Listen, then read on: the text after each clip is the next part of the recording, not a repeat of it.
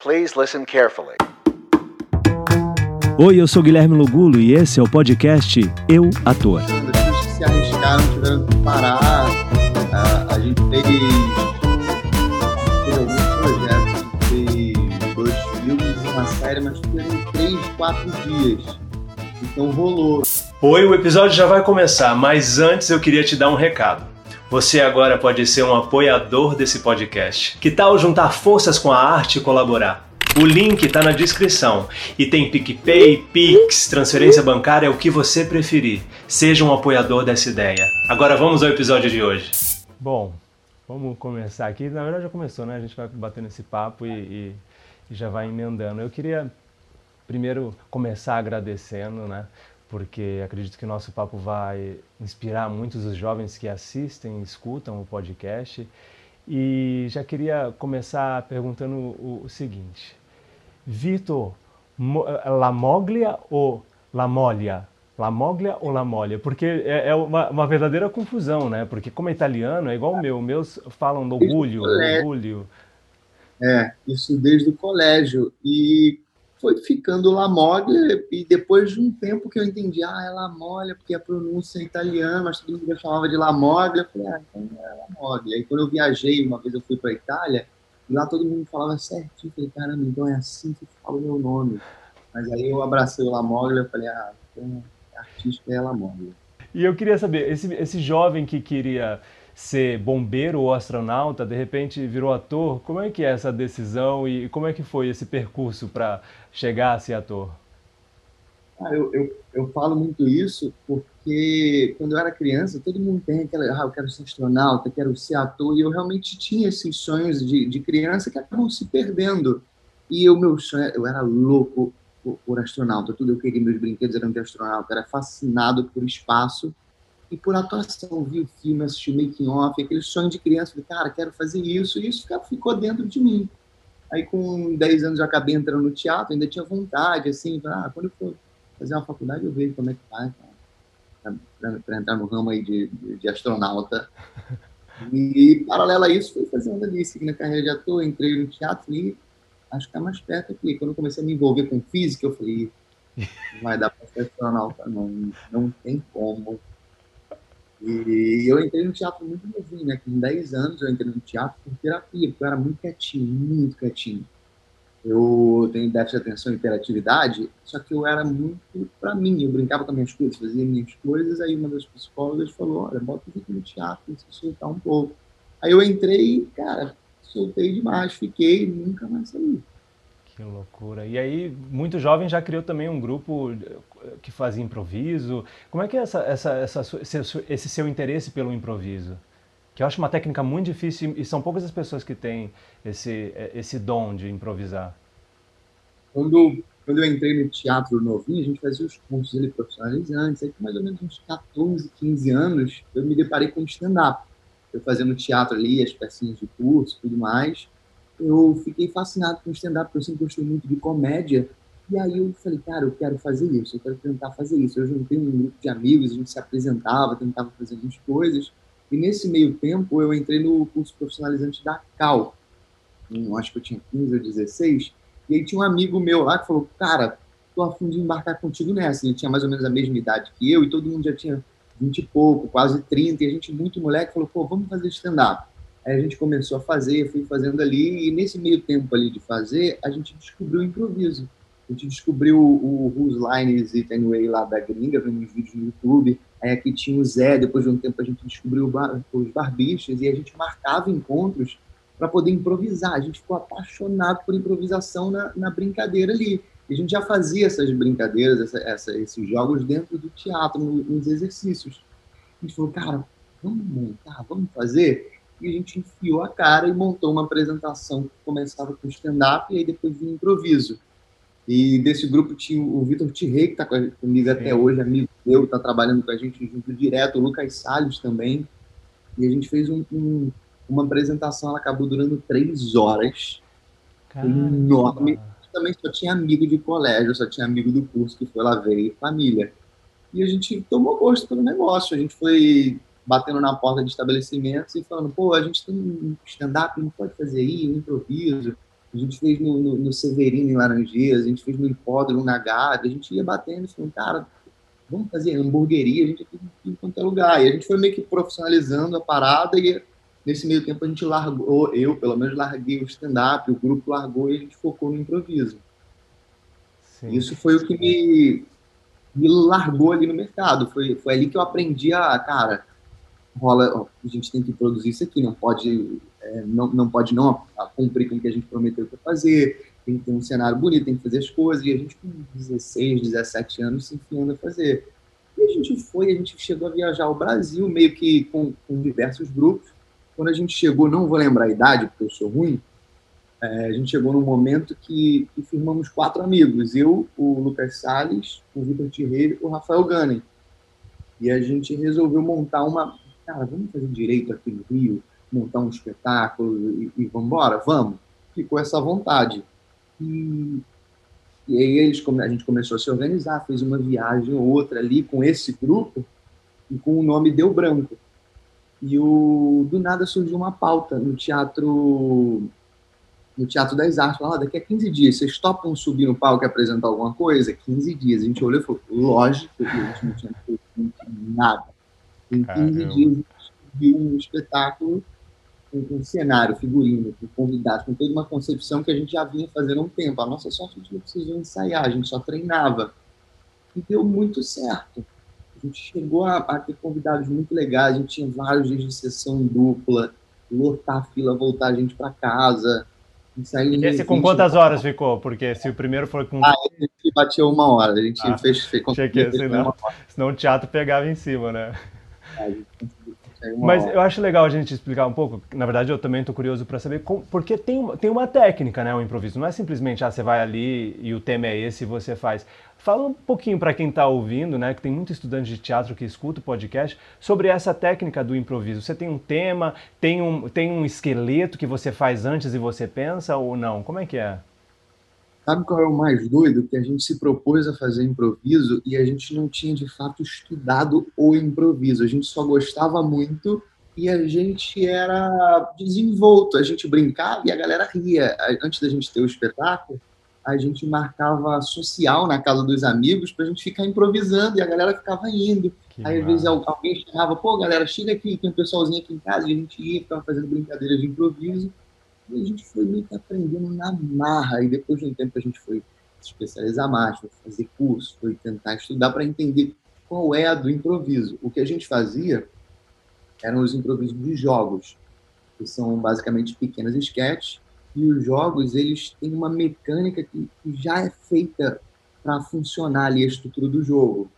Então, meio que você entrar embarcar e falar o sim do improviso, que você tem que topar embarcar na, na, na história, você não pode nunca negar o que está sendo proposto para você, o exercício vai rolar, a, a cena vai acontecer.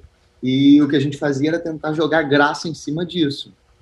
E a gente foi tentando desenvolver os nossos jogos, a gente foi misturando os jogos que a gente curtia com, com umas propostas que eram a nossa linha.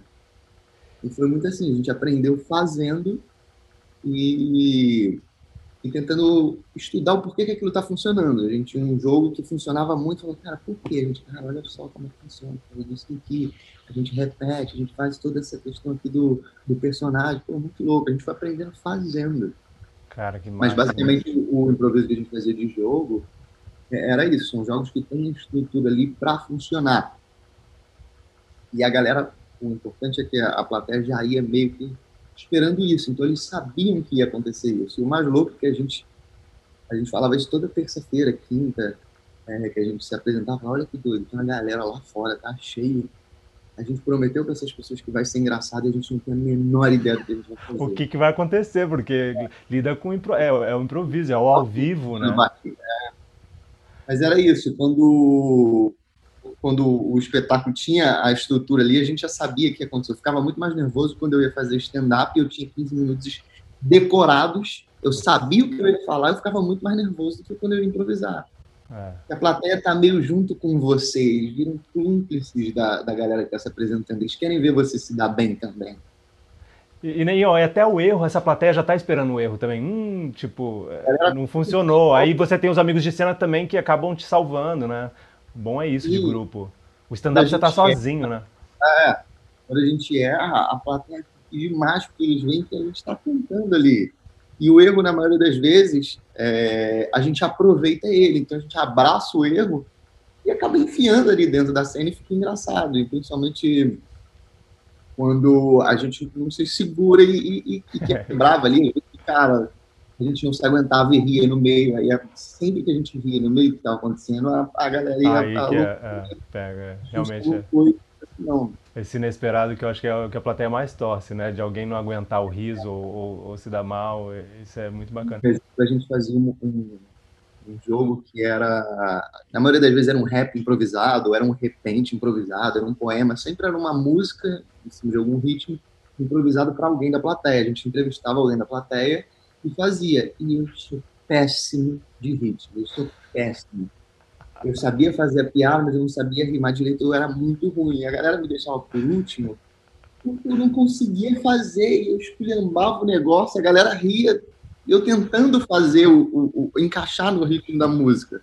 É. E aí era isso, era eu abraçando o que eu não sei fazer. Abraçar o erro, né? É muito É, e vai de. Eu acho que vai um pouco do, do seu ego de entender que você não sabe fazer, cara, eu não sei fazer, eu vou lá e, e vou abraçar que eu não sei fazer. E se você fica na pompa ali de quando a gente chamava convidados para fazer e o convidado não queria errar, hum. a galera não embarcava tanto. As pessoas querem ver você errar. Tem que ser desapegado de qualquer vaidade, né, nesse jogo. Ah, super. E me, e me, me cresceu muito como artista, improvisar. A gente chegou a ficar dois anos em cartaz, quase que direto. A gente já chegou a ficar em cartaz no Rio e em São Paulo ao mesmo tempo, fazendo sessão aqui na segunda e na, na sexta-feira lá em São Paulo isso me cresceu muito como ator, porque primeiro me, me, me ensinou a lidar com o inesperado. Então, cara, quando eu estou numa cena, num filme ali, numa, gravando alguma coisa, e acontece alguma coisa que é inesperada, eu tenho aquele um segundo de respirar e tentar entender o que, que aconteceu. Por sorte, a gente pode cortar e, e seguir. Sim. Mas a gente, isso me ensinou muito a, a lidar com o inesperado e com a naturalidade a naturalidade de eu, de eu, jogar o meu texto fora, jogar o que eu estou pensando fora ali, e não, não, acabar não valorizando tudo. Isso foi essencial para mim. Que bacana. E foi nessa mesma época que você acabou é, começando a trabalhar com parafernália? Como é que o parafernália entra na sua vida? Porque você já está há muitos anos, né? É, é, fazendo e não fazendo, dependendo do contrato que você está, você, você faz o parafernália. Como é que é, o parafernália entra na sua vida? Eu fiquei mais ou menos uns dois meses participando, dois, três meses participando de vídeos, até que eles sentaram e falaram, ó, oh, vamos reformular o canal, vocês são o elenco, vocês são a cara da parada, vamos contratar vocês aqui, vocês são a parafernália é a gente aqui. A cara da Poxa, parafernália, né? Tipo... É, vocês são a cara. Isso foi muito legal porque foi onde eu aprendi a me virar com a câmera.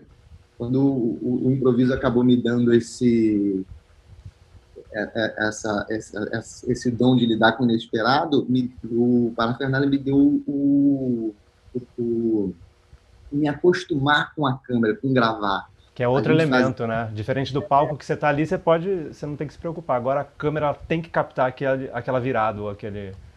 É o que, acontece quando a gente está começando, a gente às vezes se assusta um pouco com o mercado. Você ali, eu estava no teatro e ia fazer uma participação numa, sei lá, uma participação numa novela, participação alguma coisa, você chega ali e vê aquele negócio enorme, você se assusta, você fica meio incomodado, você fica meio, cara, não sei. E, eu gravar ali toda duas vezes, três vezes por semana, me deu uma intimidade com a câmera, me deu uma intimidade com, com a luz. E como a gente, no começo, era muito era muita parafernália, era meio que as, uma Na gambiarra ali, né? Fazer tudo. É, uma pequena produtora fazendo os vídeos para internet, eu aprendi de tudo. Eu pedi para entender de luz, eu falava, pô, o que está acontecendo? Eu podia perguntar de tudo, e a galera ia me responder e a gente ia trabalhar e crescer junto ali. Isso foi muito legal para mim. E poder aguçar minha criatividade para comédia, porque a gente era muito tinha muita liberdade ali. Então chegava o texto, a gente podia criar em cima e, e isso foi muito bom, do poder aguçar essa criatividade e decorar com facilidade. E mais do que isso, você começou a escrever os próprios roteiros, né? E da onde vem esse lugar de, da escrita para você?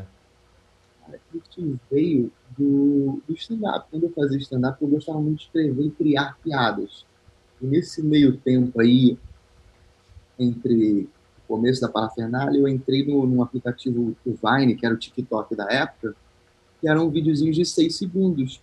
E eu dei uma estourada ali entre as pessoas que bombaram no Vine por conta de, de criar muita piada. Então, eu sempre gostei de, de, de criar e escrever coisas.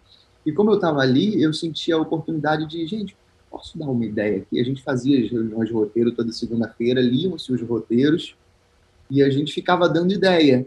E eu falei, cara, eu, eu tenho ideias aqui que a galera escreve, deixa eu, gente, posso chegar com um pronto aqui? E aí eu escrevi um e a galera curtiu. Aí eu falei, putz, gente, posso mandar mais um? Aí eu fui mandando, e acho que o meu terceiro ou quarto vídeo ele fez muito sucesso. No Facebook ele teve assim, quase 50 milhões de interações que foi compartilhado em um monte de lugar. Eu falei, cara, acho que eu, pô, acho, acho que eu tô sabendo escrever sketch.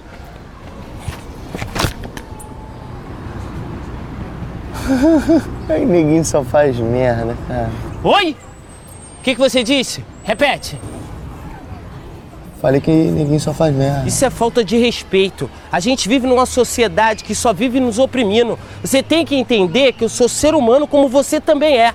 E para com esses pensamentos de bosta, de Paraíba. Oxi, que preconceito é esse? Agora vai ficar desrespeitando meu povo? Paraíba agora virou sinônimo de quê? De coisa brega, coisa retrógrada? Isso eu é continuei escrevendo da... algumas, eu acho que eu fiz umas 15 assim, meio soltas, como eu não tinha um compromisso de fazer, eu fazia só quando tinha uma ideia muito legal. E aí eu mandava. Aí um dia eu falei, putz, vou parar e vou tentar escrever algo maior. Aí eu sentei e tentei escrever um filme, comecei a elaborar um filme e guardei. Isso ficou guardado anos, ficou tipo, uns três anos guardado, e hoje em dia eu estou recuperando essa ideia, estou começando a mexer em cima de novo, porque é outra, outra cabeça que eu tenho, outro, outro momento. Fui estudar, eu sentei, li livros, fui pesquisar. Porque a estrutura muda, né? Tudo, dependendo da para onde você está escrevendo, uma coisa é você escrever uma, uma, uma sketch de três minutos, dois minutos, agora um filme, né? Ou uma peça. É muito louco, mas que bacana isso, de, de você explorar né, essa sua criatividade, não só nesse lado, mas também no, né, na escrita, não só como ator, mas na escrita. Eu acho importante o, o artista que escreve coisas para si, né? Porque aí você tem um, um domínio ali e você acaba criando essa, essa, né, essa capacidade de, de se sentir mais seguro em cena. É, isso sempre me fascinou quando eu assistia filmes eu assistia as coisas, me fascinava muito a galera que era aquele grupinho que produz a própria coisa, que faz, a galera do, do Seth Rogen, do de Apatow é. lá da gringa, eles, eles fazem, produzem os próprios filmes, e a mesma galera, eu assisti e falava, cara, é isso que eu quero fazer. Eu quero conseguir estar tá envolvido no meu projeto. E aí, como eu sabia que tudo é questão de tempo, eu não, quando eu me liguei que eu não precisava ter pressa na minha carreira, eu comecei a, a respirar mais e, entender que as coisas vão ter momentos. Então, quando eu comecei a escrever esse filme, eu falei, cara, legal, mas eu vou com calma e não é agora, não vou empurrar. Eu vou guardar isso e vai ter um momento certo. E aí, depois de um tempo caminhando, as oportunidades foram surgindo, eu fui entrando no mercado, e aí, de, de um ano para cá, eu falei, putz, acho que... Hora de desengavetar, né? Desengaveta. Aquilo em paralelo a isso, eu fui escrevendo outras coisas claro. guardando, porque, cara, um momento vai chegar. E fala um pouco desse seu lado. Como eu ah, não, mas é muito legal isso, eu acho inspirador também, né? Eu falo muito aqui no podcast sobre esse lugar do artista fazedor, de ter que pegar e pôr a mão na massa. Não fique em casa esperando o produtor de elenco te ligar. Crie um canal no YouTube. Hoje em dia, né, com a internet, você tem a possibilidade de criar um canal no YouTube. Você tem possibilidade de crescer no TikTok e, e, e, e, se colocar no mercado. Então hoje em dia, a gente, antigamente a gente tinha que esperar assim, a pessoa te ligar, você mandava material. Hoje em dia, você tem que fazer o seu. Bota conteúdo aí e, vai, fazendo. É o que você falou, tem um tempo, né? Uma hora vai aparecer, hora vai ter mais, hora vai ter menos. Isso é muito legal. E a sua originalidade, fala, caramba, eu sou esse criador aqui, eu sou essa pessoa, eu acho que você vai brilhar em cima do que você sabe fazer. Geralmente Muita gente vai em cima do que está acontecendo, vai em cima do que está na moda, e você acaba, às vezes, surfa numa onda do que está rolando, mas você não se sente autêntico. Eu acho muito bonito quando você vê algumas pessoas fazendo, independente de números, você fala, caraca, essa pessoa está fazendo o que ela sabe fazer. Exato. Seja cantar num vídeo, seja fazer um dublagem, um anime, qualquer coisa, você fala, Sim. cara, ela é autêntica. E isso é o brilho do, do talento para mim, do é dom. Você já escutou, eu escuto muito os podcasts do Gary Vee, e o Gary Vee é um cara assim que também de, de business, começou no Vine, aí ele começou a investir em outras coisas, e ele fala muito sobre isso, assim, ele, ele incentiva muitos jovens nesse sentido, tipo, é fazer. Mete o conteúdo aí, vai fazendo, não fica se julgando, você vai achar o seu nicho, não fica tentando achar o nicho do outro, porque o nicho é do é. outro, você vai achar o seu nicho. Eu, eu queria... acho muito legal esse papo rolar, porque não sei com você, mas com a minha galera, ninguém falou isso pra gente. É, não teve, eu não tive mentores que falaram, cara, mete a mão e faz. A minha galera sentiu a necessidade de fazer porque ninguém chamava. A gente não fazia teste, não fazia nada. A gente falou, cara, vamos fazer o que a gente sabe. A gente gostava de contar piada, então, pô, vamos se enfiar e, e, e a gente marca um palco, faz lá, tenta fazer ele fez tanta coisa que a gente se enfiou a fazer, foi uma merda, às vezes foi, às vezes foi legal. Mas fez, né? É. Aí fiz e aprendi fazendo. Fui lapidando as coisas, até que um desses projetos que a gente foi lá se enfiou e fez deu certo um outro que, que uma galera se juntou e fez, que foi o Parafernália, que eu acabei entrando nessa E vai conhecendo outras pessoas, vai criando esse network, né? Vai criando esse, esse, esse núcleo de, de, de, pessoas que se conhecem da, da indústria. E é isso, no futuro é um contratando o outro. Pô, abrir uma produtora, ou vai... é assim que funciona. É importante essas eu, relações, né? Meus melhores amigos é o Matheus Souza, e ele sim foi assim, ele sentou, falou, pô, vou escrever meus roteiros, escrevendo em festivais, ele foi e, e ganhou um monte de prêmio, foi dando o nome dele, porque ele se enfiou e fez, é. e a gente junto tá meio, cara, vamos fazer as nossas paradas aqui, a gente se abraça, e vamos contar a nossa história aqui, é, é isso que eu quero falar para as pessoas. Você também tem um canal no YouTube, né? Você está quase batendo aí um milhão de seguidores. Me fala um pouco dessa sua paixão, porque no canal você ensina as pessoas a, a fazerem elas mesmas, né? Um, um, boneco que você transforma, você pega algo que você pagou 30 reais e você consegue fazer uma coisa é, é que custa na loja 500 reais ou 3 mil reais. Me fala dessa sua paixão e desse seu trabalho no YouTube. É você que faz tudo ali mesmo? Quase tudo, quase tudo quando eu entrei na internet, muita gente virou para mim e falou: Putz, você tem que abrir um canal. E aí eu comecei a. As pessoas reconheciam na rua, aí falavam com você, e, e números crescendo, do quartal da devida proporção para a época. É, e falando, cara, faz um canal, faz um canal. O que, que eu vou fazer? E aí eu vi um vídeo, eu não lembro de quem, não lembro o que, mas a pessoa falou assim: Olha, se eu for fazer um canal, você tem que fazer um canal sobre algo que você ame, algo que você goste muito, que você vai fazer independente de estar sendo filmado. Porque no primeiro tempo não vai dar certo. E você vai ter que continuar fazendo. Então não adianta você se enfiar ali e fazer algo que você não vai gostar. Você vai fazer sem focar naquilo. Vai acabar ficando de lado você vai desistir. Então faça algo que você ame ali. Eu falei, putz, show. Eu tenho que criar um canal sobre algo que eu gosto de fazer. E aí eu pensei, putz, queria fazer alguma coisa que não seja relacionada ao meu Vitor ator, algo meio aleatório meu. E eu sempre gostei de artesanato, sempre gostei de arte, sempre pintei as coisas é, desde novinho. A minha avó, ela é do artesanato, ela fazia coisas. Minha avó fazia brinde de festa, ela me tinha a mão e fazia, e eu ficava do lado dela, então eu sempre gostei, tive artes ali na minha vida. Eu falei, pô, acho que eu vou fazer isso. Eu comecei a fazer uns testes, postei uns videozinhos no, no Instagram na época, fiz uns vídeos soltos e, e deu certo. O vídeo pegou uma visualização legal, falei, pô, vai ser arte. Aí eu sentei e falei, vou me preparar para isso. E aí chamei um amigo meu, que na época era o Rafael Castro, que me enfiou lá na parafernália. E falei, cara, topa entrar comigo nessa? E ele, ele dirigia, editava os vídeos. E a gente está junto até hoje. Ele é meu parceiro no canal, a gente está aí até hoje e, e foi descobrindo como fazer. E no meio desse tempo aí eu fazia só DIY, ensinava coisas. E aí eu acabei descobrindo essa customização de transformar boneco, descobri um nicho ali de pessoas que gostam de colecionáveis e artes ao mesmo tempo. E falei, pô, show, vou conversar com esse nicho, porque eu acho que eu sou esse nicho também. Muito legal, impressionante o trabalho. Eu assisti alguns vídeos, né? Eu falei, caramba, porque tem que ter uma destreza ali, né, da peça, como faz ou como pinta. Realmente tem um talento. E hoje em dia você consegue fazer uma renda desses vídeos, porque o YouTube também tem isso. É isso que a internet trouxe. Ela trouxe essa, essa autonomia do artista não depender do, do filme ou da, ou da série, ele consegue ali, com o canal dele, fazer uma grana. Você hoje em dia consegue ter uma grana que entre e você consiga falar, ok, esse mês dá para pagar essas contas aqui com esse dinheirinho que entrou? Hoje em dia, não tanto quanto antes. O YouTube ele acabou dando uma, não diria um boicote, mas ele acaba não entregando o conteúdo de pessoas que não produzem todo dia. O, o, algoritmo deles mudou, então quanto mais você produz, mais ele entrega. E como os vídeos demoram muito e eu tenho uma vida por fora disso, minha carreira não é isso, é só o meu hobby que eu filme, filme, eu tenho que postar de 15 em 15 dias, às vezes acaba atrasando um pouco mais, então meio que saem dois vídeos no mês.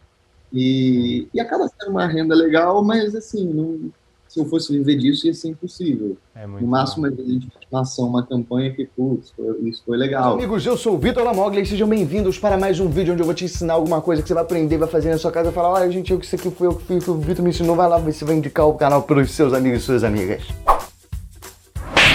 Aí eu queria falar agora sobre ninguém tá, tá olhando. Como é que surgiu a oportunidade? Foi através de teste? Foi alguém que te conhecia e te indicou? Ah, vim aqui até dar um, uma esperança para a galera que fala: nossa, manda o selfie-tape e não rola.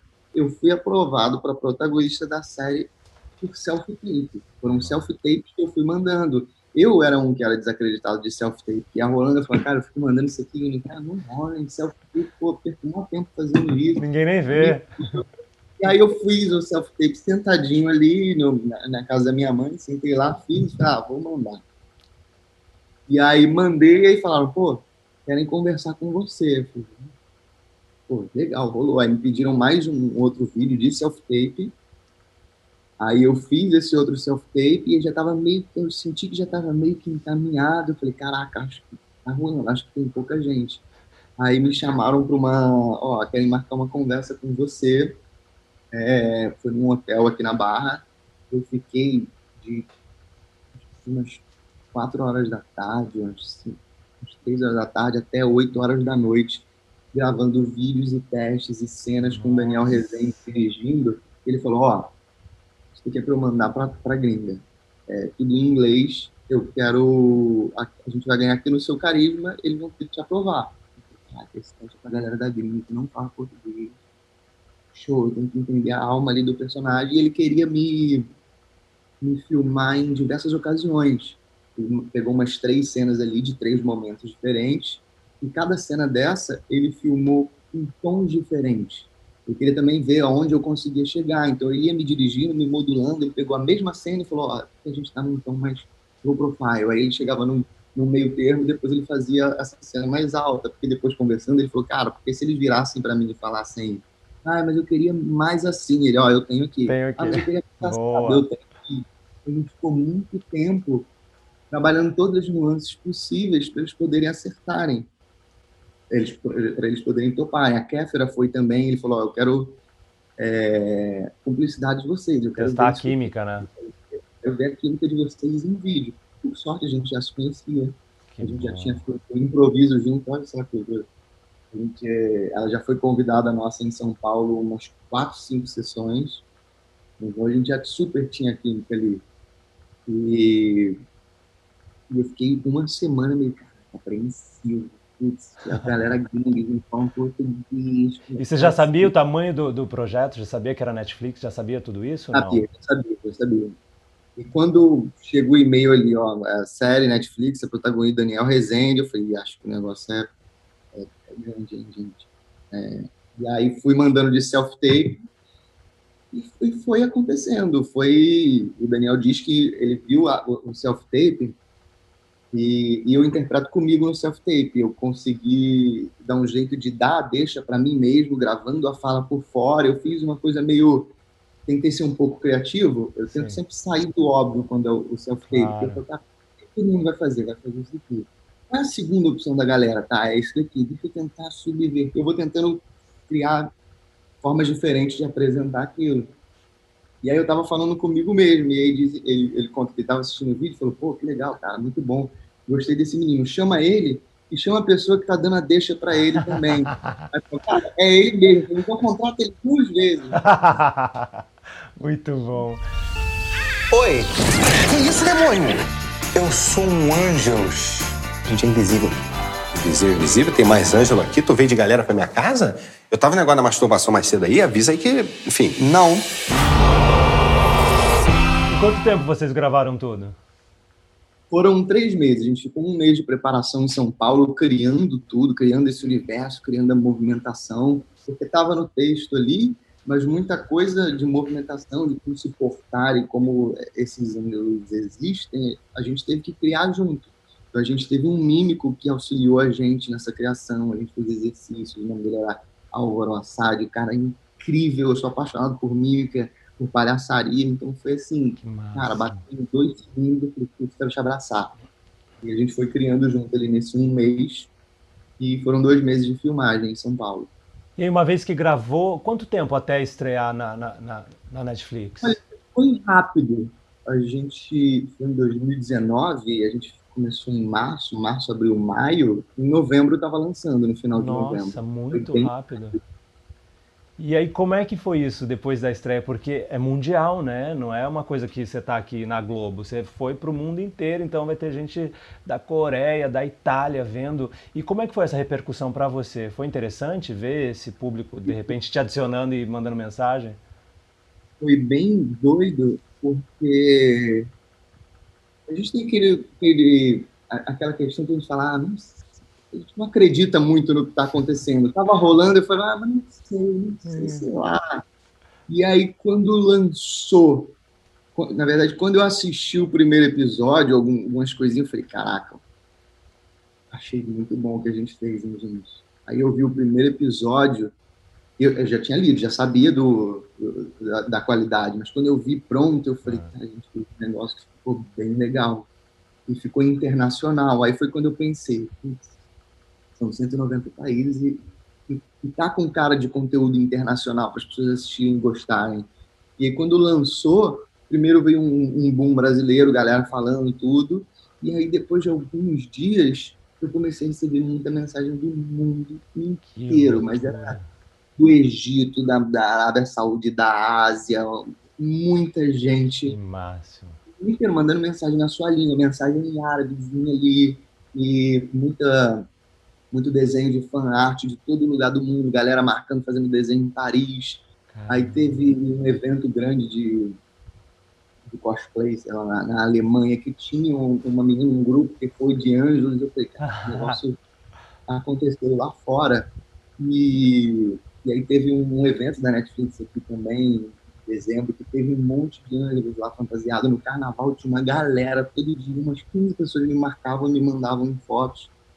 E eu, e eu falei, cara, tá acontecendo. E, e uma coisa curiosa é que um, canal coreano fez um vídeo falando sobre a série, e depois dela já ter sido cancelada, a série estourou na Coreia. Muita gente da Coreia veio me seguir, falar comigo, mandar foto, e assim, mó tempão depois.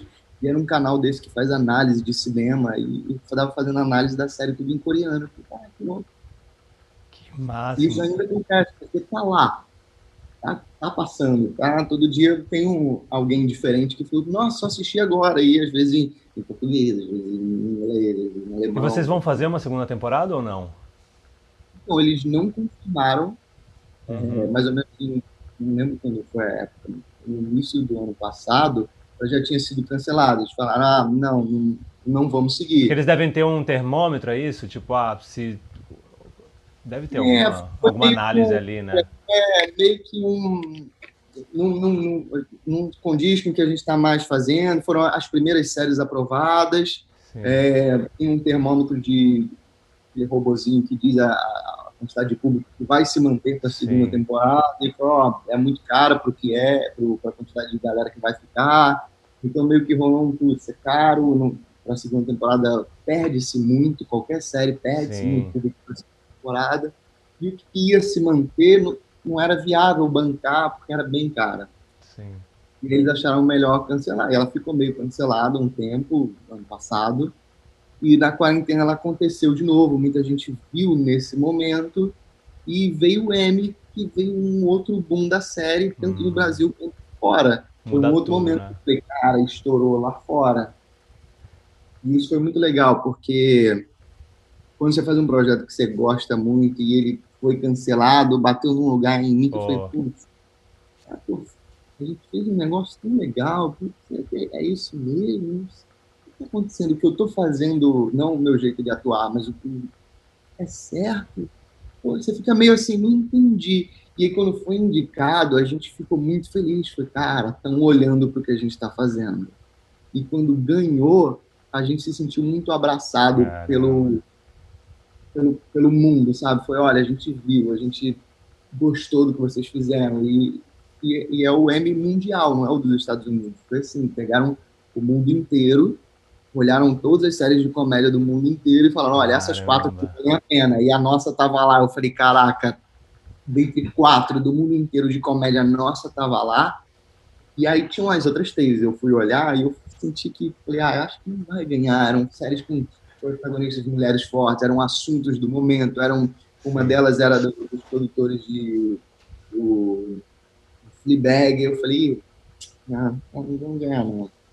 E aí rolou a, a pandemia e a gente não foi até lá. Sim. E aí ia ser uma live, eu até esqueci, aí eu vi o grupo, falar live agora, aí, aí eu entrei, eu tava saindo de casa, e aí eu entrei numa categoria anterior, e aí começou a passar a nossa categoria, aí falei, os indicados são, aí passou o primeiro trailer da primeira série, passou da segunda, passou da terceira, e aí passou o nosso por último. Quando passou o nosso, eu não sei o que aconteceu, me deu um fio na barriga que eu falei, eu acho que a gente ganhou. Caramba. Eu fiquei muito arrepiado assistindo o trailer em meio aos outros trailers, e quando cortou, o cara foi e anunciou, aí eu larguei o celular na mão, caí assim, e foi, eu me senti abraçado pelas pessoas, assim. Pô. Cara, eles fizeram um trabalho muito maneiro. Cancelaram o bagulho de vocês aí, mas fica tranquilo. Mas é, eu acho que é isso que vale, né? Porque é um, é um jogo, né? A gente tá o tempo inteiro, seja numa novela, seja num filme, às vezes dá bilheteria, às vezes não dá, às vezes é um mega sucesso. Eu acho que é importante é isso, manter essa nossa dignidade artística e saber que a gente fez o melhor. Porque às vezes a gente fica tanto se, se, se batendo e falando, pô, por que eu não fiz assim? Não, você fez o seu melhor. Então acho que é importante isso, né? Ô, Vitor, que delícia conversar com você. Eu quero agora partir para a minha última pergunta, que é a pergunta que eu sempre faço no podcast. Muito bom, não, bom demais. E aí eu queria que você, Vitor, se você pudesse voltar lá atrás para aquele jovem Vitor e depois dessa trajetória toda, né, desse, você é tão jovem ainda, então é, tem um é. percurso ainda pela frente. Mas o que você diria para aquele Vitor mais jovem, se você pudesse olhar no olho dele? Pudesse dar um conselho para mim, eu acho eu ia começar falando, olha, calma, tá? Não se afoba, porque os nossos primeiros anos ali na carreira, eles são muito afobados, a gente acha tudo muito incerto. Então eu ia falar, olha, calma, as coisas têm o seu momento, as coisas têm o seu tempo, é importante você acreditar no que você faz e estudar o que você gosta. Então, eu queria muito falar para eu respirar. Assim, olha, respire e acredite. Acredite. E vai. Tudo vai ter o seu tempo, vai ter o seu momento, as coisas vão acontecer.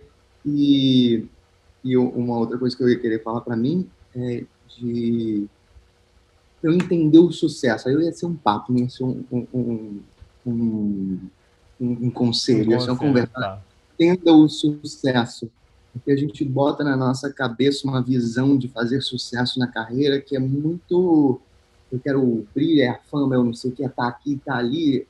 Eu ia querer explicar para mim que o sucesso é meio você brilhar onde você quer, brilhar onde você está, o seu trabalho ser reconhecido, você ali, você está fazendo o que você gosta, você já foi atrás do seu sonho, você está dando certo ali no que você gosta.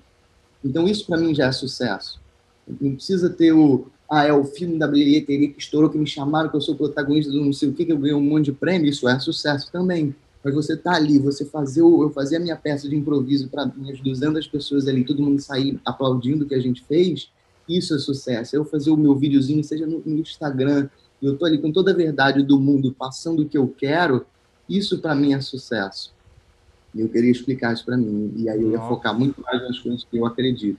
Sensacional, porque a gente vive num, num, momento onde é quantos mil likes você tem, quantos mil seguidores você tem. Então você falar isso é, é inspirador assim para esses jovens que estão escutando e assistindo o podcast, porque é realmente isso. A real é essa, é estar tá feliz aqui com o que eu tenho agora. Se eu estou aqui apresentando esse podcast ou se eu estou aqui consertando o meu ventilador, isso é sucesso, sabe? É uma coisa de você estar tá feliz com o que você tem no momento. Então parabéns aí pela sua jornada. Estou é, inspirado aqui. É, depois que eu vi Soul, eu falei, nossa, eu queria ter visto esse filme com 14 anos de idade. Pô, que sensacional, né? Eu também fiquei, falei, caramba, inspirador. É o cara. Porque aí ele morre. Ele precisa. Olha, eu dando spoiler. Ele precisa morrer para entender que o, o, o, o que era, né? O tipo. Aí quando a pessoa fala, mas não, é isso. Ah, é isso? Não, peraí. Agora que eu consegui. É. Respirar e. Ah, o caminho é grande, o caminho é longo. Não adianta você dar o pique e querer correr em, em um ano e os outros. É, exatamente. Chega na. Então, cuida por aí também adorei, cara. Adorei o papo.